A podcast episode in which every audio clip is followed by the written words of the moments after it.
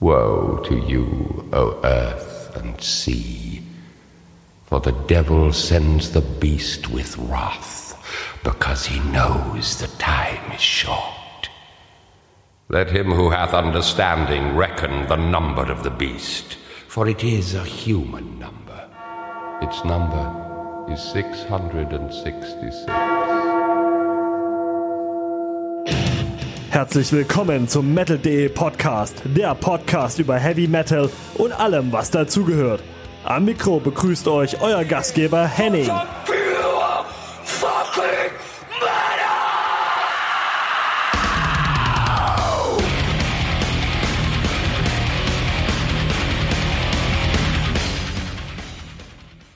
Erstmal welcome zur illustren Runde hier.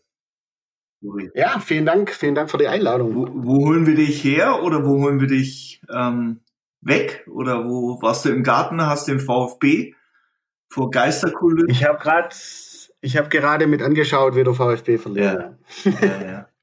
Der HSV kann ja auch nicht mehr gewinnen, also von daher ist das ist der Sonntag sowieso gilt. ja, zum Glück kann der das gewinnen. also zum Glück für mich. Okay, die Spitze in den, die Spitze in den Norden habe ich hiermit auch eingesteckt. Du, ich bin Hamburger. Ich kann ja nichts dafür, dass ich HSV-Fan bin. Ich, das ist, ist wie so ein, das ist wie so ein Makel, den du, den ich mittlerweile, glaube ich, keine Ahnung, 20 Jahre mit mir rumtrage. Mein Beileid. Ja, ich weiß. Ich weiß. Ich wäre so gerne St. Pauli-Fan. Das ist, der, Ver der Verein ist so sehr mehr, wo ich mich auch verorten würde als Mensch und so. Aber das ist halt, wenn du als Jugendlicher oder als Kind konditioniert wirst auf HSV und Kevin Keegan, dann hast du halt keine Chance. Das ist halt echt kacke. Flo, erstmal schön, dass du da bist. Ähm, ja, vielen Dank. Das ist vielen Dank für die Einladung. Eine absolute ähm, Premiere. Ähm, wir sind nämlich jetzt zu dritt. Ich, wobei ich mich ähm, wir sind zu viert. zurückhalten, ja zu viert, aber von von metal.de Seite sind wir Ach so. zu dritt. Und insgesamt zu viert. Und ähm, ich werde mich aber in meiner moderativen ähm, Rolle ein bisschen zurückhalten und, und übergebe gerne dann das hiermit das Zepter an, an Jan und Janette. Und ähm, ja, vielleicht fängst du einfach mal an und erzählst ein bisschen äh, unseren Hörern, äh, Podcast-Hörern, wo du herkommst, was, was so dein Werdegang ist in der, in der Branche, in der du jetzt gerade ja, mit Reaper ähm, höchst aktiv bist und, und ähm, genau, wie du, wie du ähm, menschlich und beruflich zu dem geworden bist, der du jetzt bist. und das bitte in 30 Sekunden, ja? Ähm, Sehr gut, schaffe ich. Also, leg los. Ja, ähm, ich habe vor circa neun Jahren bei Nuklearblast angefangen, damals als Promoter. War also äh, Presse, in der Pressestelle, sagen wir mal so, von, von Nuklearblast tätig. Ähm, bin dann im Laufe der Jahre zum Produktmanager aufgestiegen und äh, bin jetzt Ende des Jahres äh, zum Summer Breeze Team gewechselt und habe gleichzeitig dann äh, mein eigenes Label Reap Entertainment gegründet, ähm, wo ich jetzt zusammen mit meinem Kollegen Greg ähm, quasi alles bin.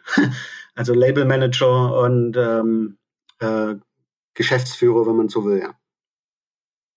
Und beim Summer Breeze bin ich äh, in der Festivalproduktion tätig. Ähm, ja, wie gesagt, seit, seit Februar diesen Jahres. Und bist du, Ja, bist, war das 30 Sekunden? ja, das war, war tight. Ähm, wie, wie, ähm, wie bist du zu Nuclear Blast oder wie hat, dich- hat dich die Musik schon immer gegriffen? Also war das für dich klar, dass du, bist du Musiker gewesen, also per se in deinem früheren Leben oder, oder, oder wie hat es dich zu, zu Nuclear Blast? Also ich, ich hatte tatsächlich als Jugendlicher äh, ähm, Gitarrenunterricht und habe angefangen, E-Gitarre zu spielen. Habe allerdings auch schnell gemerkt, dass das nicht so funktioniert, wie, wie es sein sollte.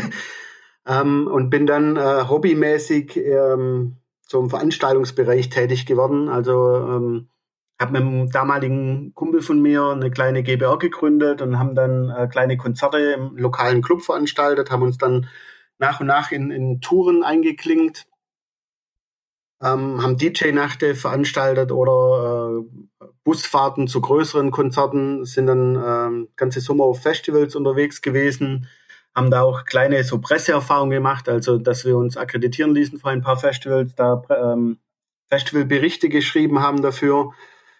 Und ähm, ja, das gipfelte, dass wir dann ein eigenes kleines Festival aufgezogen haben, Maniacs of Rock, so in Anlehnung an die alten Monsters of Rock Festivals. Mhm. Haben da angefangen, Coverbands äh, vom damaligen Building spielen zu lassen, also von den Monsters of Rock Festivals, da Coverbands des Building nachgestellt. Mhm. Das wurde dann nach ein paar Jahren auch größer, also wir hatten so 1000, 1500 äh, Besucher. Okay. Und ähm, ja, der Kontakt zu Nuklearblast kam dann zustande, dass ich vorhatte, äh, weil die Aalener, also ich komme aus Aalen und die Aalener Metal-Szene war ziemlich aktiv. Es gab viele Bands, äh, einige sind ja jetzt noch aktiv, so äh, Parasite Inc. zum Beispiel. Und ich hatte dann die Idee, dass man einen, einen Sampler macht für die äh, lokale Metal-Szene. Das war alles noch vor Spotify, also da war nicht einfach so eine Playlist erstellen, sondern man wollte halt die Bands ein bisschen supporten, indem man so einen Sampler macht und den äh, auf Festivals verteilt oder äh, über Nuklearblast ein bisschen vertreibt und so. Und so kam dann der Kontakt zu Nuklearblast, weil ich da halt vorhatte, ähm, dass, dass man den Sampler im Shop von Nuklearblast für einen kleinen Unkostenbeitrag kaufen kann.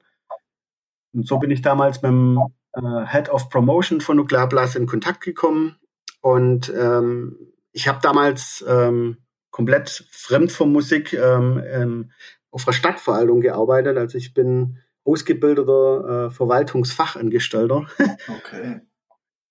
Und ähm, da kam es dann zu Umstrukturierungen auf dem Rathaus und ich habe nur so im Spaß den Head of Promo von Nuklearblas gefragt, ob er nicht einen Job für mich hat und er meinte, äh, doch, eigentlich schon, weil gerade hat eine Promoterin gekündigt und können mal vorbeikommen, mir das anschauen und irgendwie hat es sofort irgendwie gepasst und ich habe dann äh, den, den Job bei der Stadt gekündigt und bin dann bei Nuklearblast eingestiegen oder habe da angefangen. Ja. Krass. Krass, weil. Das war wie gesagt vor neun Jahren circa. Neun Jahren. Und dann okay. Okay. war ich lange in der, in der Promo tätig, ja. bin dann zum Produktmanager geworden.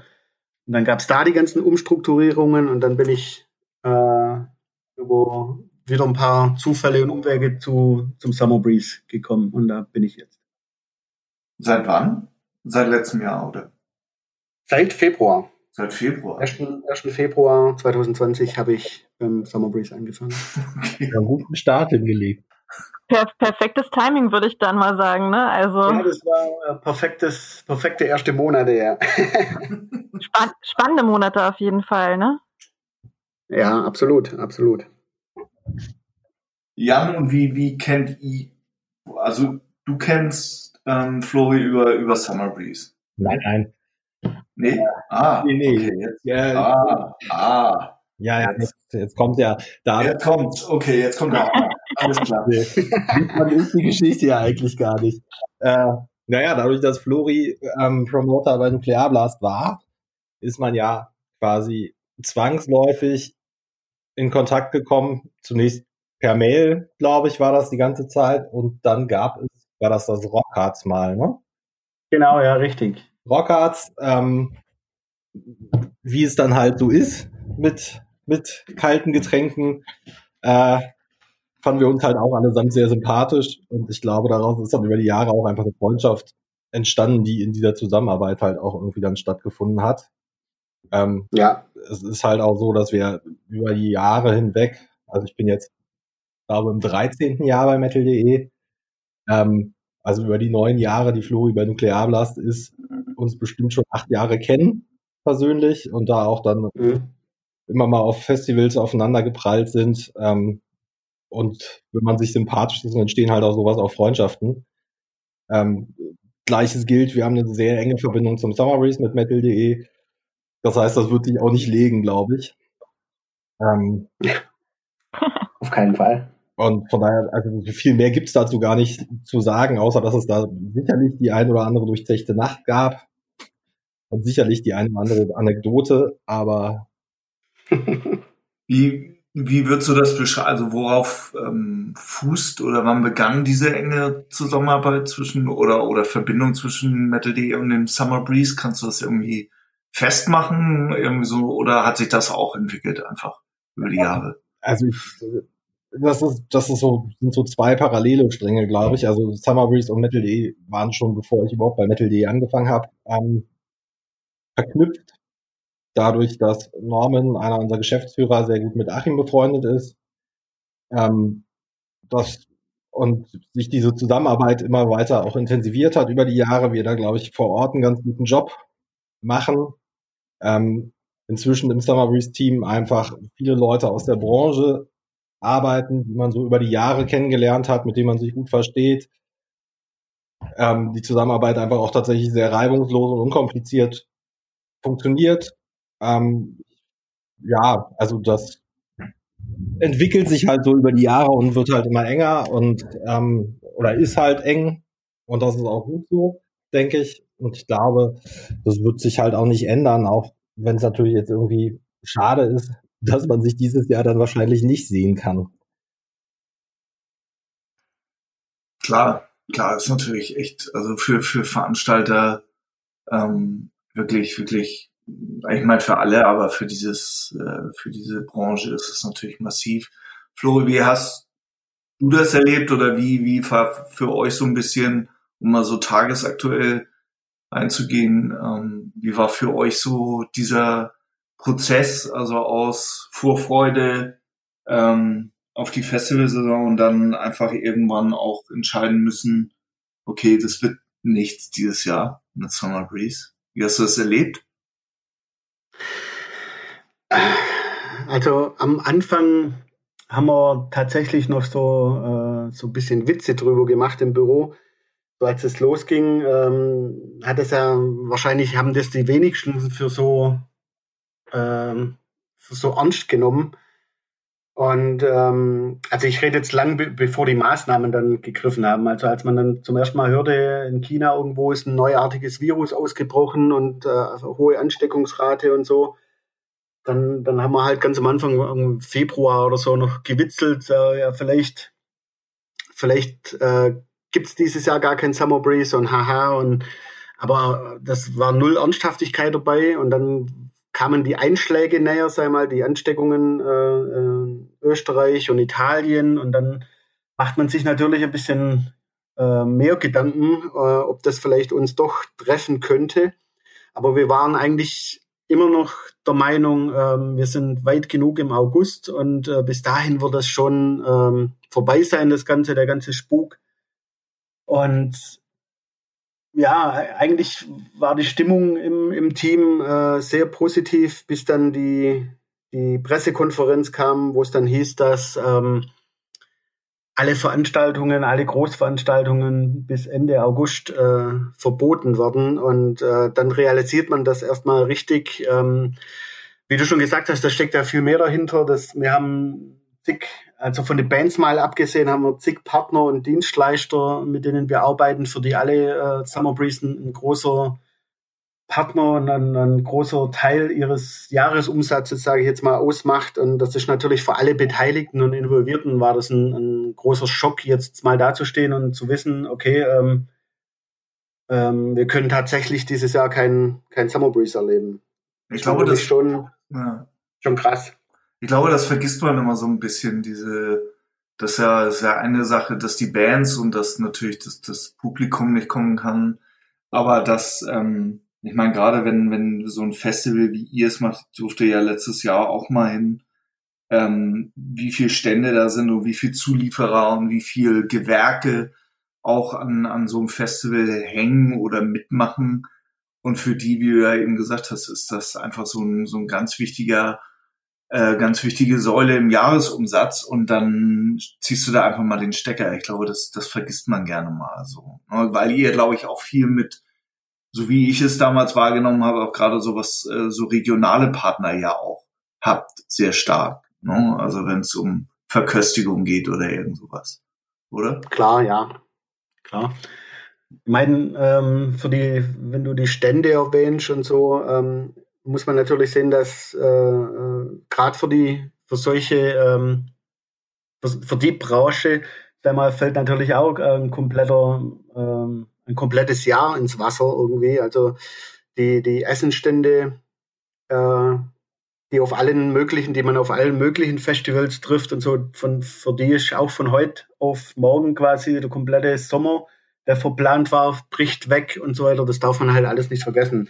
Ähm, und das sind dann auch nur, nur die äh, Punkte, die man halt als Besucher auch noch wahrnimmt. Aber es gibt ja so viele Gewerke, wie du schon erwähnt hast, im Hintergrund, die im Hintergrund arbeiten, ähm, dass der normale Besucher vielleicht gar nicht mitbekommt. Ähm, für die dann das genauso wegbricht und nicht nur eben auf dem Summer Breeze, sondern ähm, viele Crewleute oder, oder äh, Soundtechniker und äh, Bühnenbauer und so weiter, die natürlich normalerweise im Sommer auf sämtlichen Open Airs unterwegs sind und dort ihr, ihren Lebensunterhalt bestreiten. Für die kracht eben von heute auf morgen alles weg. Und das ist natürlich schon äh, eine heftige Geschichte dann für solche Leute. Die müssen sich dann komplett umorientieren, müssen andere Einnahmenquellen finden und äh, sicherlich nicht für, für jeden so einfach, da spurlos rauszukommen. Ich glaube, anfangs war das aber auch echt noch so ein Hoffen und Bangen und ähm, alle haben so gedacht, das funktioniert irgendwie noch und dass es nicht so weit kommen wird. Und dann haben sich alle irgendwie so gefühlt in so einer Art Schockstarre ähm, ja, befunden. Und ähm, jetzt finde ich, hat das so einen Synergieeffekt entwickelt. Also viele schauen jetzt wieder mehr nach rechts und links und wie kann ich mich da übers Wasser halten. Ähm, ich kann meinen Job in der Branche nicht ausüben. Was kann ich machen ähm, als Musiker, als Techniker? Was funktioniert gerade in der Situation irgendwie für mich? Und das ist auch wiederum sehr interessant zu sehen, irgendwie, finde ich jetzt so persönlich. Klar, ich meine, ähm, die, die ganze Situation macht halt kreativ und man muss überlegen, äh, man kann mehr seinen Standard nachgehen, sondern man muss überlegen, wie, wie kann ich mich jetzt über Wasser halten, was, was kann ich machen. Äh, man sieht es ja in sämtliche Bereiche, also äh, in der Modebranche, wenn dann irgendwelche Nähereien plötzlich anfangen, ähm, äh, Masken zu nähen und so weiter. Dinge, die sie, die sie vorher wahrscheinlich nie gedacht haben. Und, und so ist natürlich im Veranstaltungsbereich auch. Man muss halt einfach überlegen, was kann ich jetzt tun, äh, wie komme ich zu Geld? Ähm, viele Bands haben es auch schon vorgemacht mit den Streaming-Festivals hm, oder Streaming-Shows so weiter. Ähm, wurde jetzt am Anfang auch ziemlich gut angenommen. Ähm, ist halt jetzt noch was Neues. Kann ich auch schwer sagen, wie das äh, in ein paar Wochen aussieht, ob man dann äh, die hundertste Streaming-Show sich noch live ansehen will, beziehungsweise dafür noch ähm, irgendwie was zahlen will. Das wird sich zeigen. Aber auf jeden Fall müssen alle irgendwie kreativ werden, um, um überleben zu können, ja. Ja, dabei bleibt immer noch die spannende Frage. Also ich finde das, ähm, also ich glaube nicht dran, aber ich habe das jetzt schon ein paar Mal und habe auch äh, gehört, irgendwie so von wegen, dass es ja auch nächstes Jahr oder dass es jetzt diesen, dass wir auf jeden Fall damit leben müssen, eine ganze Weile mit dieser Maskenpflicht und Co. Und ich, also, mhm. und auch davon gesprochen wird, ob Berufsveranstaltungen nächstes Jahr überhaupt stattfinden, wenn jetzt eine zweite Welle kommt und so weiter. Ähm, ich glaube, das wird einfach spannend. Also ich glaube nicht, dass Großveranstaltungen verboten werden, aber ich glaube, die Anforderungen und die Auflagen werden sich halt extrem verändern. Und glaube, da kommen ganz neue Herausforderungen. Also irgendwie, also ich bin ja auch oder ich veranstalte ja auch einen kleineren Rahmen und wir haben im Dezember eine Veranstaltung. Und es ist für mich ein durchaus realistisches Szenario, dass wir damit umgehen müssen, dass vielleicht irgendwo Maskenpflicht herrscht, auch auf Konzerten und Festivals. Ja. Und, ja, definitiv. Ähm, das, das wird ja auch spannend irgendwie zu sehen. Also weil, um auf diese Streaming-Konzerte zurückzukommen, also ich habe mir auch zwei angeguckt und jetzt so ganz persönlich gesagt, mich kickt das irgendwie nicht, dann gucke ich lieber auf YouTube irgendwie eine Festivalshow oder eine Konzertshow von einem Jahr als Aufzeichnung. Weil wenn ich irgendwie was live sehen möchte, dann will ich das Publikum dabei haben oder dieses Feeling. Und das bei mir jetzt ein Proberaumkonzert nicht aus. Da bin ich aber auch ganz bei Jan, weil irgendwie ähm, kann so ein Streaming-Live-Konzert diese, diese Festival-Atmosphäre nicht ganz wiedergeben. Also das ist nicht, nicht dasselbe auf jeden Fall. Ähm, und das mag sicherlich eine Zeit lang gut gehen, so wie Flori auch schon sagte. Ich stelle es aber auch echt in Frage, ob das in zwei Monaten noch so ähm, lukrativ ist und so interessant ist. Ähm, vielleicht sitzen wir dann doch zukünftig alle in Autos und gucken uns irgendwelche Konzerte dann aus Autos äh, heraus an, was ja momentan auch äh, anfängt Thema zu werden und was schon ähm, meines Erachtens relativ erfolgreich äh, jetzt angelaufen ist. Keine Ahnung, wo die Reise hingeht. Also Ja, ich denke auch, auch äh, in der Hinsicht ist einfach Kreativität gefragt. Also äh, ein, ein Konzerterlebnis einfach zu streamen, beziehungsweise durch einen Stream ersetzen zu wollen, das wird auf kurz oder lang einfach wahrscheinlich langweilig werden. Aber man muss eben, oder die Veranstalter oder die Bands müssen eben überlegen, was ähm, können wir durch den Stream erreichen, was man ähm, bis normalen Festivalbesucher oder Konzertbesucher eben eigentlich nicht bieten kann. Mhm. Also wenn man jetzt einfach davon ausgeht, man, ähm, man streamt eben die Band auf der Bühne äh, ohne Publikum, dann verliert er sicher schnell den Reiz. Aber wenn, wenn man irgendwelche Sachen erschafft oder Dinge äh, plant, wie man das Publikum, das Streaming-Publikum in das Ganze integriert, damit die live die Setlist voten können oder in der Pausen gibt's äh, äh, Interviews über Chats mit der Band und so weiter. Alles, was auf einem normalen Konzert nicht möglich ist, dann schafft man da vielleicht ein bisschen ein neues Erlebnis, das dann auch ein bisschen langwertiger oder langweilig, äh, nicht langweilig, also was sich länger hält, sage ich mal, was länger äh, anerkannt wird. Ähm, ja, aber das normale Streaming, einfach eine Proberaumshow gestreamt, das verliert wahrscheinlich sehr schnell an Reiz. Das, das sehe ich auch so. Habt ihr euch jetzt schon, also wenn ihr so auf, auf nächstes Jahr schaut, ist das was mit, mit diesen Optionen, mit denen ihr euch schon befasst, gedanklich irgendwie, dass ihr sagt, okay, was, was können wir machen nächstes Jahr oder was, oder ist, fahrt ihr auf Sicht wie alle anderen, weil keiner genau weiß, was nach dem 31.8 ähm, wie die Rahmenbedingungen sind. Wie, wie seid ihr da im Moment unterwegs oder? Also wir haben uns, ähm, machen uns jetzt und haben uns auch schon, bevor es, ähm, bevor es jetzt die eindeutige Absage gab oder, oder die, die Gewissheit, dass man es nicht stattfinden kann, haben wir mit sämtlichen äh, Varianten einfach geplant. Ähm, ähm, ob man vielleicht äh, terminlich das Ganze verschiebt, mehr in Hauptstrein geht oder ähm, was wäre, wenn man tatsächlich nicht so viele Besucher auf der Platz lassen durfte. Und wir haben da sämtliche äh, Variationen durchgeplant und kalkuliert und waren da deswegen ähm, auch natürlich auch mit der Absage und waren deswegen äh, ziemlich gut vorbereitet, als das kam. Leider war halt dann ähm, ähm, das Problem, dass äh, dass die Politik eben noch nicht so weit war. Also die haben einfach gesagt, Großveranstaltungen bis Ende August sind verboten, haben aber nirgends definiert, was denn eigentlich eine Großveranstaltung ist. Und das machte die ganze Absage wieder schwierig und deswegen hat sich auch so, so lange rausgezögert jetzt. Aber genauso planen wir jetzt äh, für das nächste Jahr alle möglichen äh, Variationen durch. Ähm, man kann ja nie genau sagen, welche Maßnahmen dann greifen. Es ist ja jetzt auch so, ähm, die Lockerungen kommen jetzt. Ähm, wenn man jetzt für, für äh, September, Oktober ähm, Veranstaltungen plant, kann man sich ja auch nicht hundertprozentig sicher sein, ähm, kommen nochmal härtere Maßnahmen, wird das Ganze nochmal zurückgefahren, also wenn die Infektionsraten nach oben gehen.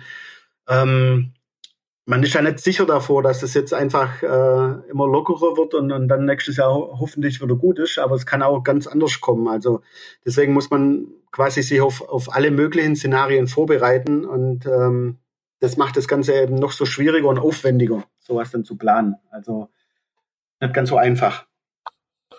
Ich glaube, das ist wirklich eins der größten ähm, Probleme, dass alle erstmal nicht wussten, wie gehen sie damit um und auch in der Zukunft gar nicht so wirklich klar ist, wie definiert man das, ähm, ähm, was ist zukünftig überhaupt machbar. Wenn ich überlege, dass man sich vielleicht im Oktober in einem kleinen Club äh, auf dem Kiez in Hamburg mit 500 Leuten drängelt, voll, äh, voll geschwitzt und ähm, auf eng und ähm, das ist zwar keine Großveranstaltung, aber ich frage mich, inwieweit das dann schon wieder in Ordnung gehen kann und wie oft, wie das dann schon wieder funktionieren kann im Endeffekt.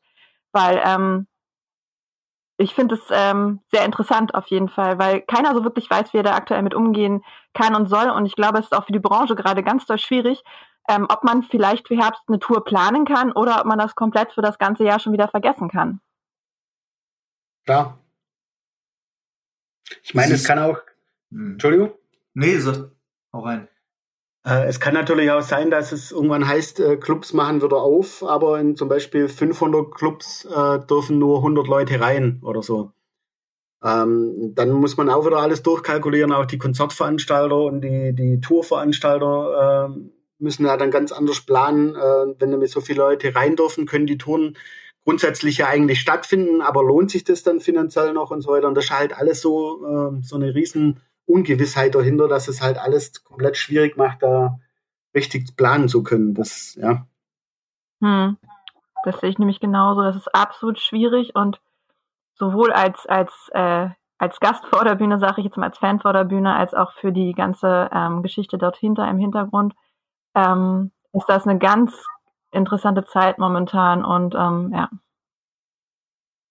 Wie, ähm, Flori, wie haben die Bands oder wie ist euer Kontakt zu den Bands oder Managern? Habt ihr, ich meine, ihr habt jetzt wirklich ein sehr internationales Line-up immer.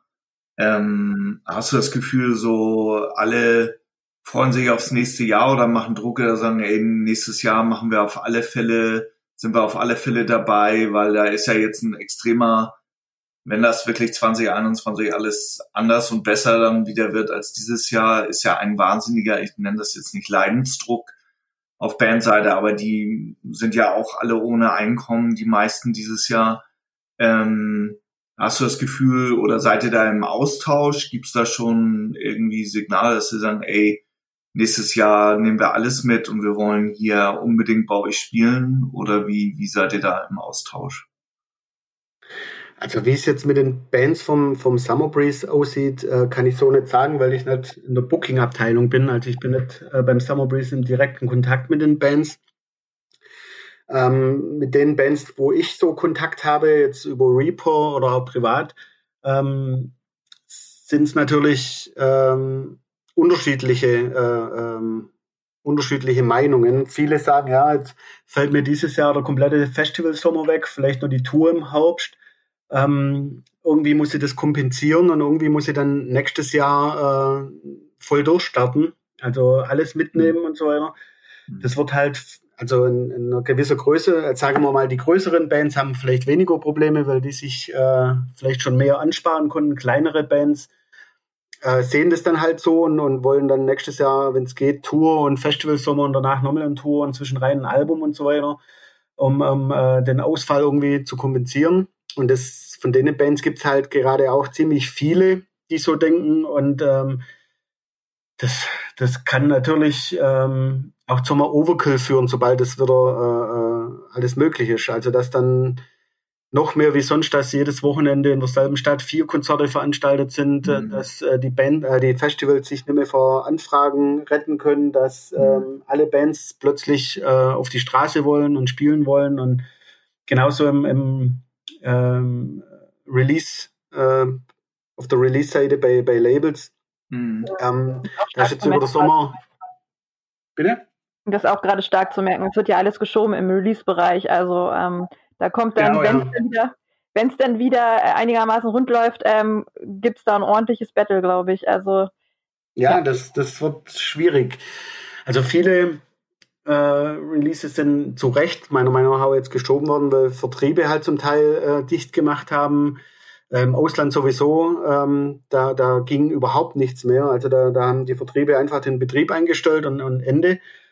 Und ähm, äh, auch in Deutschland, äh, wenn, wenn Amazon, äh, die waren in, jetzt in dem Lockdown, war ja das so, wenn man mhm. das so nennen will, die Gewinner, die äh, wo jeder nur noch über Amazon seinen, seinen, ähm, seinen Wocheneinkauf mehr oder weniger äh, gemacht hat, mhm. dass die zum Beispiel Musik als äh, niedrige Prio eingestuft haben, also nicht ja. so wichtig wie, wie andere Dinge.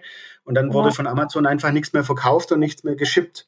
Und ähm, das ist ein Riesenproblem gewesen für, für die Release, die zu der Zeit rauskamen, wenn plötzlich einer der größten äh, Händler quasi abspringt. Ja, ja. Und dann hat man zu Recht das jetzt geschoben, äh, die größeren Vertriebe noch mehr, weil die sind vielleicht noch mehr auf, auf Amazon und Co. angewiesen. Im Metal geht ja auch noch viel über Mailorder, über Nuklearblast, über EMP oder über Napalm oder kleinere Mailorder, äh, die ja durchgearbeitet haben, die ja äh, nichts ausfallen haben lassen. Ähm, aber für, für Major-Labels ist natürlich Amazon umso wichtiger und die haben dann auch ihre ganze Release geschoben und das mhm. wird jetzt im Herbst wahrscheinlich schon losgehen, dass es dann zu richtigen Release-Overkills kommt. Wahrscheinlich, ähm, ja. Ja. Total. total.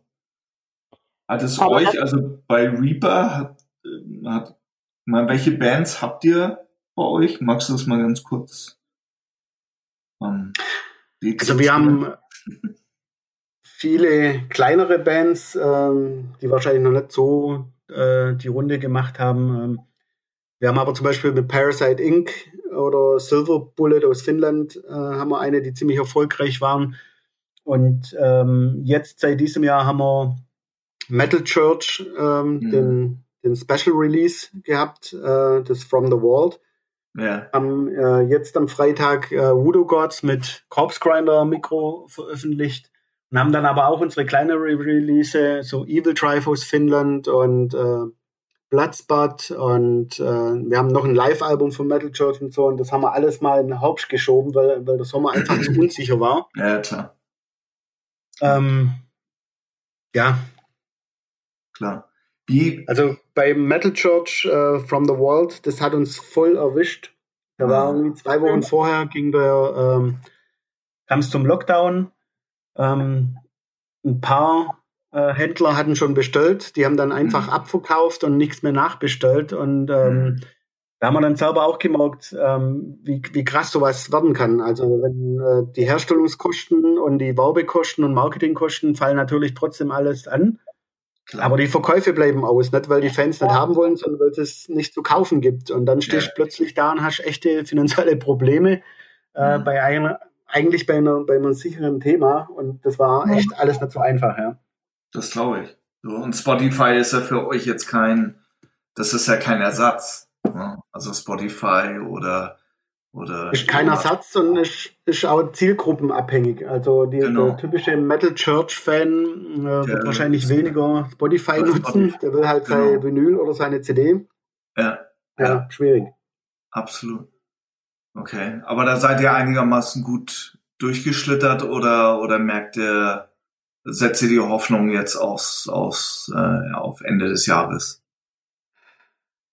Ja, also wir sind, kann man wirklich so sagen, einigermaßen gut durchgeschlittert, ähm, so dass kein, kein Minus entsteht. Okay. Aber ähm, quasi haben wir jetzt äh, drei, vier Monate äh, für umsonst gearbeitet. Immer noch besser, wie, wie dass man draufzahlt, sage ich jetzt mal. Und jetzt mm. hoffen wir eben, dass wenn die Lockerungen kommen und ähm, dass die Leute sich die, die Alben dann noch holen mhm. und dass es jetzt nicht komplett untergeht. Das wäre äh, dann noch ein bisschen kritischer für uns, aber jetzt im Großen und Ganzen äh, sind wir gut durchgekommen, ja. Das geht. Also quasi noch mit dem gesagten blauen Auge davongekommen, äh, in der Hoffnung, dass es zum Ende des Jahres dann die Lücke wieder stoppt, so ein bisschen. Genau, ja, richtig. Ja, okay, ja. Ja, das weiß natürlich keiner, wie das jetzt Ende des Jahres alles werden wird. Also ähm, es sieht ja danach aus, dass es besser wird, sagen wir es mal so. Ne? Die, das sieht ja immer mehr danach aus, dass immer mehr Sachen wieder zugelassen sind und ähm, dass dann auch ähm, die äh, Masse an Releases uns dann um die Ohren gehauen wird und dass die Leute wieder loslaufen können und sich ihre Platte wiederholen können und ähm, ja, dass sich eventuell die Branche wahrscheinlich nicht komplett erholen wird, aber sich vielleicht ein bisschen ähm, das Ganze wieder ein bisschen heilen kann, sagen wir es mal so. Ja, klar.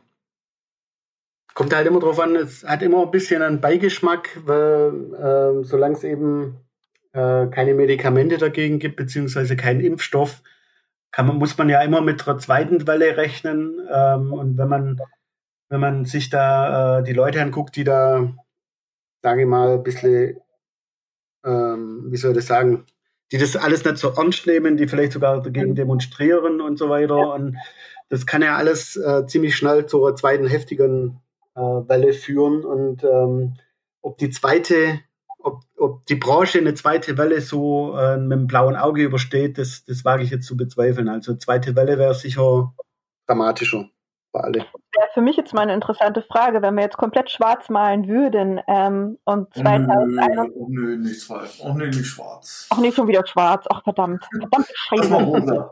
Okay. Nein, angenommen, angenommen ähm, lass mich zumindest die Frage zu Ende stellen. danach geht's wieder, danach geht's wieder rosa und fluffig und in meinetwegen auch Glitzerfarben weiter. Ähm, wenn eine Festivalsaison 2021 auch nicht stattfinden kann, ähm, kann es dem einen oder anderen Festival das Genick brechen? wenn wir das zwei Gute. Jahre in Folge so durchmachen? Gute Frage. ja, also. Also ich, ich kann, äh, ich möchte zu viel vom, vom äh, Summer Breeze da offenlegen. Ähm, und ich, ich kann natürlich auch nicht in die anderen, zu den, bei den anderen Veranstaltern hinter die Kulissen schauen. Aber wenn man, wenn man bedenkt, äh, wie viele kleinere Festivals in den letzten Jahren äh, ohne Corona äh, es schon schwer hatten und dann vom Fenster verschwunden sind, ähm, kann man sich ja ausmalen, wie das wäre, wenn, wenn zwei Jahre kein Festival stattfinden darf. Mhm. Ähm, also ich kann mir schon vorstellen, dass da einige äh, Probleme bekommen, aber das, da kann ich jetzt nur vermuten, so wie ihr. Also da habe ich ja auch keinen Einblick. Mhm. Ich glaube auch, dass es, dass es gewisse Bands einfach dahin rafft. Also ich glaube, wenn, wenn gewisse Bands, also ich gucke so ein bisschen meinem, so wo ich mich so ein bisschen bewege, Bands und da von denen ich denken würde, okay, die sind eigentlich relativ safe, so auf ein Jahr oder zwei Jahre, aber selbst die machen GoFundMe, also diese, diese ähm, wirklich fanunterstützenden ähm, Maßnahmen, weil sie einfach sonst ähm, broke sind. Ne? Also weil sie keine Merchandise-Verkäufe und wenn dann über, über online, aber das kann das nicht auffangen. Also ich glaube, du, du, da wird eine ganze, da wird eine ganze ähm, Schicht von, von Musikern, also eigentlich Profimusikern eru, eruieren, also erodieren, nicht eruieren. Ähm, ja, es gibt ja auch viele, es gibt ja auch viele, die dann mit dem, mit dem Schlagwort, ähm, die Szene muss sich gesund stoßen oder gesund schrumpfen, ähm, dann um sich schmeißen. Inwieweit mhm. ähm, das stimmt, wage ich zu bezweifeln letztendlich. Ja. Also ich finde das bei Kulturtreibenden immer, immer wahnsinnig schwierig, finde ich sowas für irgendwie. Ich meine, es gibt, glaube ich, Unterstützung auch für hier in Bayern wollen sie jetzt ähm, auch, auch Musiker und so unterstützen, aber das ist, glaube ich, alles ähm, Tropfen aus dem heißen, heißen Stein. Ja, ähm, schwierig. Weiß ich auch nicht. Ja, vor allem. Ich glaube, dass gewisse Festivals, also Coachella oder sowas, ich würde jetzt mal also wirklich die ganz großen, ähm, die werden sich wahrscheinlich schon was einfallen lassen. Aber die, aber die kleineren, die kleineren, die werden, die werden das nicht überleben. Das glaube ich nicht. Kann ich mir nicht vorstellen. Nee, das glaube ich nämlich auch nicht. Da gibt es nämlich, ähm, da wird es einige, einige geben, die da vor, vor immensen Problemen gestellt werden, wenn nicht jetzt sogar schon. Äh, man merkt es ja schon, was online unterwegs ist. Es versuchen sich viele halt übers Wasser zu halten. Das geht sicherlich für ein paar Monate gut, aber ähm, ja. wenn es dann wirklich heißt, man reduziert Teilnehmerzahl oder. Jetzt, ähm, reden, jetzt redet Jan und, und Janet, ihr redet gleichzeitig bei mir. Ich, äh, ich habe gerade von Jan eine Nachricht bekommen, dass er sage. Was? Das ist geil. Das war so irgendwie rechts ne? und dann Jan links und mit Versicherung. Aber für, lass uns das doch nochmal hintereinander abfeiern irgendwie. Also dann würde ich jetzt sagen, gebt mal Jan ein Zeichen, dass er sprechen kann, weil er hört mich nicht. Jan, Jan mal, lass mal Ladies First machen. Nee, ist in Ordnung, war nicht so wichtig. Er soll. Alles oh, gut. Nein, du, jetzt hast du deine Rede jetzt. Also, das, die sind ja alles Gentlemen. Ihr, mich jetzt auch total, ihr Männer habt mich jetzt auch total aus der Bahn geworfen. Ja, ne? voll aus dem Konzept. Also, ja, ähm, Jan Jeanette will nicht, dann, äh, die hat ihr, die hat ihr Pulver verschossen, du musst jetzt. Jetzt muss ich doch über Versicherungen und Co. reden. Ja, bitte, äh, bitte. Naja, also das Ding ist, ich glaube schon, also du hast als, als große Veranstaltung hast du ja theoretisch immer Haftpflichtversicherung oder sowas gegen alle möglichen Fälle, weil das kann ja auch, es braucht ja nur ein Unwetter kommen, dass dein Festival zerlegt. Also hatten wir doch letztes Jahr Rock am Ring oder Rock im Park war das, was, was auch abgebrochen werden muss. Mhm. Also es gibt ja Szenarien, in denen Festivals nicht stattfinden können. Dementsprechend gibt es halt auch Lösungen. Die Frage ist halt aber, ob es ein zweites Jahr, war ja jetzt, glaube ich, die Frage, irgendwie mhm. überhaupt gut gehen kann. Mhm. Und äh, ich glaube, da werden wird es nicht nur kleine dahin raffen, sondern du musst ja auch, wir hatten das Thema ja vorhin mit den Zuarbeitern und Zulieferern und Dienstleistern und Ständen, die werden das auch kein zweites Jahr überleben. Mhm. Ähm, oder siehe Tontechniker, Bühnenbauer und Co. Mhm. Also das sind, glaube ich, irgendwie die Dinge, wo man sich, wo es dann vielleicht dahin kommt, dass es davon deutlich weniger gibt, als man es in der Branche gewohnt ist. Also dass du als Veranstalter gar nicht mehr die Auswahl hast, sondern eventuell auch da Kosten steigen und wer weiß, wo das alles hinführt, sollte es ein zweiten, zweites Jahr oder einen zweiten ausgefallenen Festivalsommer geben. Mhm. mhm. Das finde ich schwierig. Ja, das stimmt. Absolut. So, wie siehst du das? Irgendwie, also habt ihr da auch, ähm, ich glaube, ich hoffe, wir haben jetzt Florian nicht verloren. Hm? Ja, ich bin da. Ah, Gott, Gott sei Dank. Dass wir hier noch irgendwelche Leute verlieren während des Recordings. Ähm, ah, Janet macht jetzt einen Reboot. Ähm, so fahr, klar, so als, nochmal zu, genau, das war noch eine Sache, die ich dich fragen wollte, zum Label. Ich meine, Label in diesen Zeiten, ähm, sag ich mal, zu betreiben, da brauchst du ja schon echt Eier.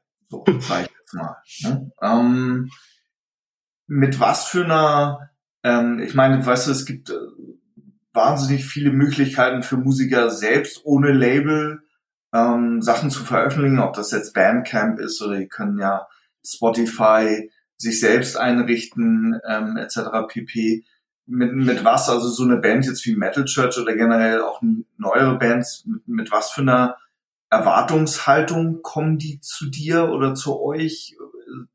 Sagen die einfach, ey, ich brauche einfach Hilfe bei Promotion, ich brauche Hilfe, ich will einfach nur Mucke machen und lass mich zufrieden mit dem ganzen Marketing und Promotion oder wie, wie hat man sich, sich das 2020 vorzustellen, ähm, wie die Bands drauf sind? Ist es eine Partnerschaft eigentlich eher so unter Freunden oder, oder wie, wie lebt ihr das oder erlebt ihr das? Ja, also gerade jetzt bei, bei Repo ist uns, mir und, und meinem Kollege Greg einfach äh, wichtig, weil wir machen das ähm, beide noch als äh, Nebenjob quasi. Also wir machen das nicht hauptberuflich, sondern nebenher. Mhm. Und da ist es für uns äh, ganz wichtig, dass eben die Chemie zwischen uns und der Band einfach stimmt. Also wenn, wenn das nicht passt von vornherein, äh, wenn man sich da trifft und man merkt schon, dass das passt einfach nicht zwischeneinander, dann lässt man es lieber bleiben, weil das, das sorgt für viel mehr Ärger im Nachhinein. Ähm, und es soll uns eigentlich, uns und der Band einfach Spaß machen. Das ist eigentlich der Hauptgrund äh, warum wir das machen. Äh, das mal vorneweg. Natürlich in, in der heutigen Zeit äh, wäre es für jede Band ein leichtes, äh, die Musik selber über ähm, Spotify oder sonstige, also es gibt ja, ich weiß gar nicht, wie viele Plattformen es gibt, wo mhm. ähm, die Bands ihre Musik online stellen können, das dann automatisch auf sämtliche Streaming-Plattformen ähm, weitergeleitet wird. Ähm, sie könnten theoretisch auch äh, eine CD-Pressung selber angehen und so weiter, aber ein Label bietet da einfach noch ein, ein gewisses Know-how und ein, äh, ge, ein, gewisses Netzwerk, um das Produkt eben professionell auf den Markt zu bringen. Äh, ich meine, da geht's los bei ähm, ESRC-Codes, über Barcodes, über Vertriebsconnecting, wie landet das Produkt dann tatsächlich ähm, im Handel ähm, jetzt mal abgesehen von Amazon, das kriegt wahrscheinlich jede Band auch noch selber hin. Aber äh, ja, wie wird es bei Phononet gelistet, dass jeder Händler darauf zugreifen kann und wie werden die Händler angegangen oder nicht angegangen, aber wie werden, wie ist das Connecting mit jedem einzelnen Händler, dass, dass da jeder das Album mit in seinen ähm, Shop aufnimmt und, und das ein bisschen bewirbt, äh, um, um so eben größtmögliche Reichweite zu, zu bekommen. Und denke, das ist ein großes Thema, was eben viele Bands noch oder viele junge Bands einfach unter, unterschätzen. Ähm, für die spielt sich eben alles auf äh, Facebook äh, und Spotify ab äh, und ähm, die Größe der Band wird an den Facebook-Likes festgemacht und so weiter. Und ganz so einfach ist es halt doch nicht. Ähm, man kann sicherlich ähm, als Band in Eigenregie heutzutage leichter Musik veröffentlichen und die auch leichter selber äh, promoten. Aber man kann auch ganz schön viel Geld versenken, wenn man nicht weiß, wie man das äh, richtig macht. Und ich glaube, da kommen, kommt dann äh, das Label ins Spiel, das dann mit der Presse gut vernetzt ist, das weiß, welche Anzeigen in welchen Magazinen funktionieren. Da kommt dann der Vertrieb noch ins Spiel, der weiß, welche äh, Händler äh, haben die und die Zielgruppe, wo macht welcher Release am meisten Sinn und so weiter. Und das Zusammenspiel dann von allem, von guter Musik, von einem guten Label mit Promo-Marketing und von einem guten Vertrieb, ähm, daraus können quasi alle Beteiligten dann profitieren. Mhm. Und äh, wenn eine Band das alles alleine hinkriegt, ähm, spricht natürlich nichts dagegen, das selber zu machen, aber äh, ich wage zu bezweifeln, dass, ähm, dass viele Bands das äh, komplette Know-how da, dahinter einfach haben. Mhm. Also wie gesagt, mhm. das Musikbusiness besteht eben nicht nur aus Facebook und Spotify. Man kann sein Zeug da ein, einfach und schnell veröffentlichen, aber ob man da wirklich dann am meisten Leute damit erreicht, das ist halt wieder eine andere Frage. Ja, ich habe auch immer das Gefühl, dass soziale Medien nicht wirklich relevant sind für das, für das Genre. Oder? Ähm, ja und ja und nein. Hm. Also es äh, ist mit Sicherheit auch für, für sag ich mal, Oldschool-Bands äh, nützliches äh, Tool. Das klingt jetzt sehr, sehr äh, businesslike, aber ähm, es ist auf jeden Fall gut, um, um direkten Kontakt zu den Fans zu haben, um äh, müssen sich nicht unbedingt ein, ein Magazin kaufen, ähm, um News von, von der Lieblingsband zu bekommen. Mhm. Aber die Frage ist halt, wann wird denn die Band zur Lieblingsband? Also wann folge ich denen mhm. auf Facebook, um dann wirklich die News direkt von denen zu bekommen? Und ähm, da kommt dann halt wieder der Konserva äh, der, ähm, der Oldschool Way, sage ich jetzt mal, ähm, mhm. Printmedien ähm, ins Spiel. Ähm, viele, viele äh, Fans entdecken eben ihre, ihre neuen Lieblingsbands oder so durch zufällige äh, Interviews oder Samplerbeiträge auf Printmedien, aber auch äh, klar auf metal.de ein Interview lesen oder ein Review lesen. Ähm, da kommt man vielleicht zufällig auf irgendwas, was man vorher gar nicht auf dem Schirm hatte und deswegen ist das genauso wichtig wie nachher die direkte Fanbindung über die sozialen Medien. Mhm. Also so sehe ich das. Jan, wie siehst du das? Also, wie den Einfluss der sozialen Medien und Magazine? Ja, genau. Also wie dieses, dieses Zwischenspiel oder das Zusammenspiel, wenn es das überhaupt gibt. Ähm, ich meine, also es gibt ja kein, kaum ein Musikgenre, was heutzutage wirklich ohne massive soziale Medien ähm, auskommen. Ne? Also das ist ja von, von jetzt TikTok bis Facebook bis, also das ist ja dieses ganze Zusammenspiel ähm, ist, ist ja meistens in allen Musikrichtungen, vielleicht außer Klassik und Jazz dann noch. Ähm, aber im Metal-Bereich ist es, glaube ich, auch nicht wirklich relevant, sondern es ist immer noch, da sind einfach noch andere Dinge wichtig, oder? Na, ich glaube, das ist, also es hat sich auch ein bisschen verschoben. Hm. Also ähm, ich glaube, das, was, was im Metal-Bereich tatsächlich noch sehr interessant ist, dass Printmedien halt wirklich noch, einen, noch einen guten Einfluss haben. Mhm. Das ist, glaube ich, in anderen Musikbereichen jetzt nicht mehr so, ähm, weil, weil so der, der Mettler per se erstmal so ein bisschen äh, oldschool tickt. Und deswegen funktioniert ja auch Vinyl und Tape in Teilen immer noch sehr gut. Und CD auch. Ähm, aber ich glaube schon, dass du eigentlich als, als Band ähm, also du, du kannst drum rumkommen, also Magazine, da gibt es ja ein paar Beispiele von Bands, die auch wirklich überhaupt gar keine PR machen und trotzdem wachsen und groß werden. Mund-zu-Mund-Propaganda, wobei das halt wahrscheinlich indirekt dann über die sozialen Medien auch läuft. Also das heißt, die haben schon, ich glaube schon, dass sie eine sehr große Rolle spielen. Ähm, letztens mal auch irgendwie diese spannende Diskussion, ob Reviews in der heutigen Zeit eigentlich überhaupt noch sinnvoll sind, ähm, wenn du dir alles auf Spotify und YouTube angucken kannst oder anhören kannst. Mhm. Ähm, ich glaube, das erlebt aber gerade dadurch ein Revival, weil du alles verfügbar hast, brauchst du ja irgendeinen, irgendeinen Weg, Musik kennenzulernen, dich zu entscheiden, was hörst du jetzt, was nicht. Manche Leute abonnieren halt einen YouTube-Channel und man sich dann durch die ganzen Playlists durch, um was zu entdecken. Also finden es halt trotzdem lustig, irgendwie was, ähm, was zu lesen dabei. Ähm, dann bietet es ja immer noch, also man sieht das ja zum Beispiel bei uns an den Kommentaren oder auch bei den Kollegen vom Metal Hammer, wenn man dann auf Facebook guckt oder sowas, ähm, dass die Leute ja trotzdem auch den Austausch mit Medien suchen. Ähm, aber ich halte halt alle, alle Punkte, äh, die da noch irgendwie, also das, was ich jetzt für mich ganz persönlich ausschließe, was ich für völlig, für mich jetzt noch nie oder seit über einem Jahrzehnt keine Relevanz mehr besitzt, sind Sampler aus CDs oder Sampler, die ich irgendwo mitgeschickt bekomme. Mhm. ich mir nicht an, weil, weiß ich nicht, das, da, da ist mir irgendwie, A, ist mir die Zeit zu schade, B, sind dann immer so viele verschiedene Genres drauf, dass das dann gar nicht, dass ich unter Garantie sagen kann, da ist sowieso nichts für mich Mhm. dabei. Mhm. Ähm, das ist halt auch so ein, so ein sehr subjektiver Gedanke. Also ich könnte jetzt nicht mal, also wir haben jetzt als Redakteure natürlich den Vorteil, dass wir ganz viel Promomaterial geschickt bekommen. Das heißt, ähm, ich bin nicht in dieser Situation, dass ich sage, ich muss mir jetzt meine Band-News irgendwie ähm, so zusammensuchen. Wenn ich das jetzt von mir aus, wenn ich jetzt nochmal eine Band abseits von Metal.de entdecke, sind das halt hauptsächlich für mich zwei Faktoren. Mhm. Das ist eine Empfehlung von einem Freund oder aus dem Bekanntenkreis. Ja.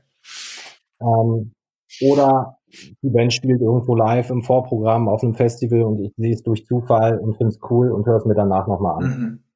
Das sind jetzt für mich die, die privaten Kriterien vielleicht noch, die ich irgendwie nennen könnte. Aber ich glaube, das ist halt ein Zusammenspiel von unfassbar vielen Faktoren und da gehe ich dann mit, oder stimme ich Flori vollkommen zu. Ich glaube, dass es als Band unfassbar schwierig ist, all diese Kanäle überhaupt zu kennen Ja.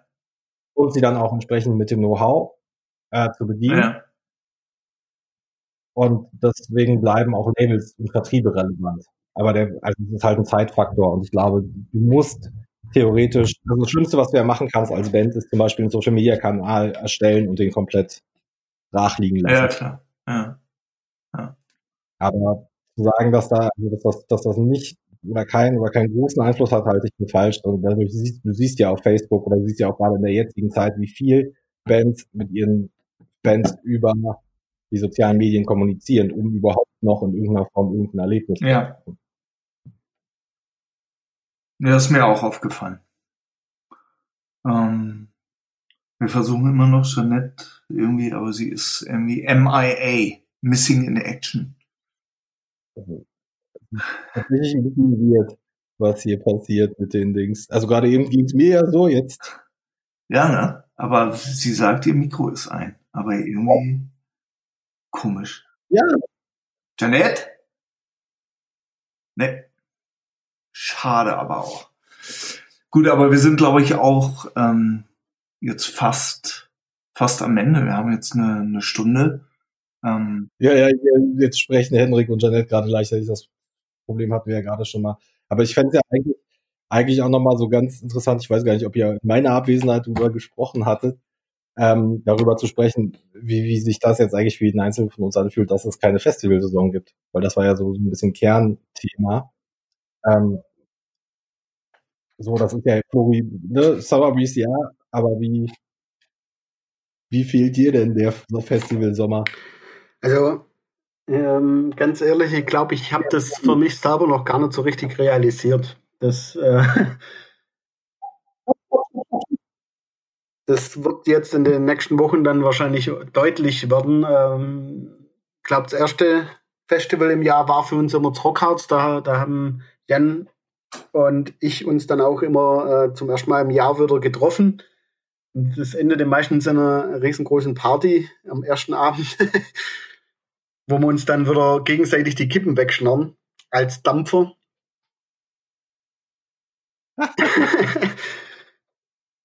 ja, äh, irgendwie realisiere ich das noch nicht ganz. Das wird jetzt ganz spannend im Sommer, äh, wie man sich dann da fühlt, wenn man wirklich auf, auf kein, kein Festival äh, gehen kann. Ähm, äh, nicht irgendwie im Hintergrund am Bierstand stehen und sich eine Band anschauen, äh, keine Autogrammstunden organisieren, kein gar nichts. Irgendwie, ähm, ja, das ich kann mir das noch gar nicht so richtig vorstellen. Das, das wird wahrscheinlich noch ein Weilchen dauern, bis das so bei mir richtig ankommt und ich das realisiere, dass es wirklich nichts gibt dieses Jahr.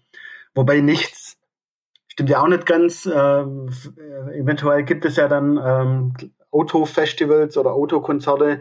Das kann natürlich das eigentliche Festivalerlebnis nicht ersetzen. Aber ähm, vielleicht sorgt es trotzdem für ein bisschen Abwechslung im Sommer. Aber dass die wirkliche, die eigentliche äh, Festivalsaison nicht stattfindet, ist natürlich schon sehr heftig, ja.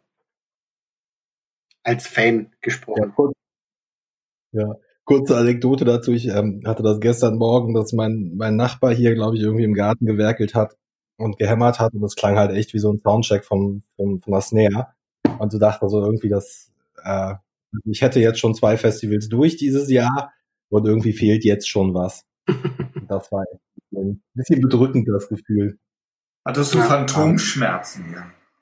Ja, so ungefähr. Also das war echt schon ein bisschen weird, aber es war halt auch noch früh am Morgen. aber ja, keine Ahnung. Also ich glaube, realisiert, also ich habe das ja schon, schon ab, im April irgendwann, glaube ich, aufgegriffen, dass ich nicht dran glaube, dass es ein Festival Sommer geben wird, weil die Chancen einfach zu gering waren, dass das bis dahin irgendwie gelockert ist, aber es fehlt halt total was. Also es ist so krass, wenn man sich allein überlegt, wie viele Leute man nicht sieht, die man sonst halt immer jedes Jahr auf Festivals mhm. sieht. Absolut. Also wir sehen uns ja irgendwie dreimal mindestens oder so. Das ist, und jetzt ist es halt weg. Ja. Weil jetzt kannst du Podcast-Folgen drehen oder telefonieren. aber, es ist halt wirklich nicht dasselbe. Ja, ja. absolut. Und ich glaube, Janet wollte auch noch.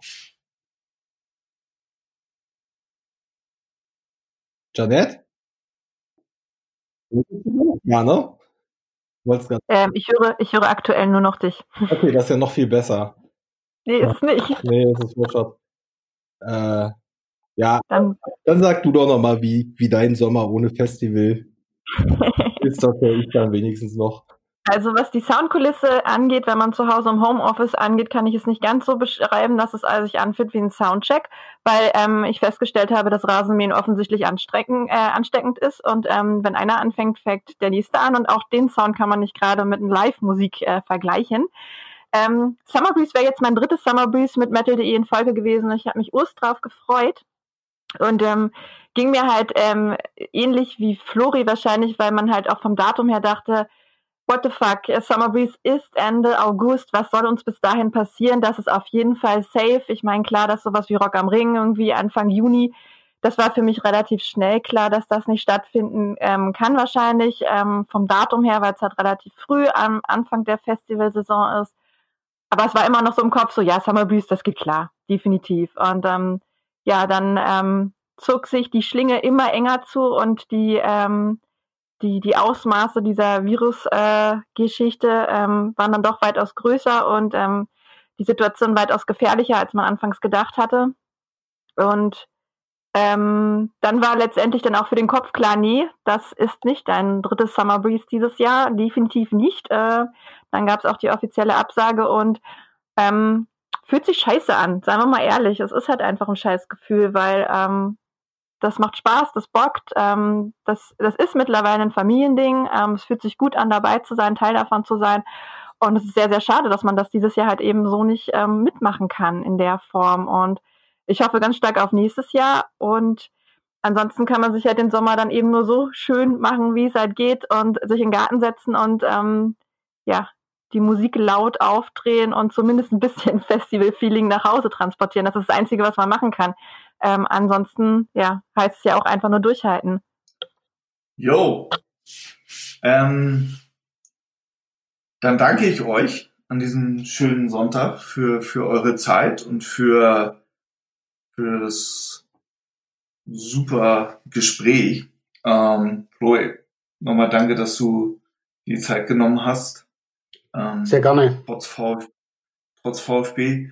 ähm, und ähm, ja, ich hoffe, dass ähm, wir uns bald mal wieder hören und wiedersehen. Ich denke, das ist so als Fazit gesehen ähm, für mich, was ich so mitnehme, ist, dass du einfach diese, ähm, man kann das drehen und wenden, wie man will, aber wir äh, Menschen und gerade die Metal-Szene ist, glaube ich, einfach ähm, wirklich eine soziale Wesen und brauchen den Austausch, brauchen die, die die auch das, das Erleben der Musik gemeinsam irgendwie, das, ist, das fällt mir auch immer wieder auf, wenn ich auf Metal-Konzerten bin und gerade auch letztes Jahr beim Summer Breeze.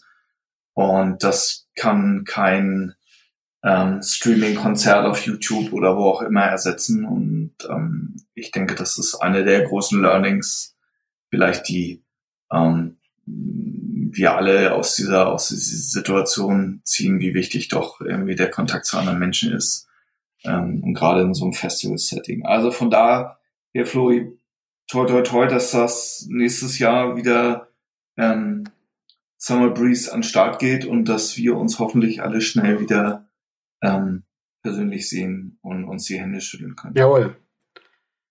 Dann Okay. vielen, ich danke euch vielmals. vielen Dank auch für die Einladung. Hat mich sehr gefreut.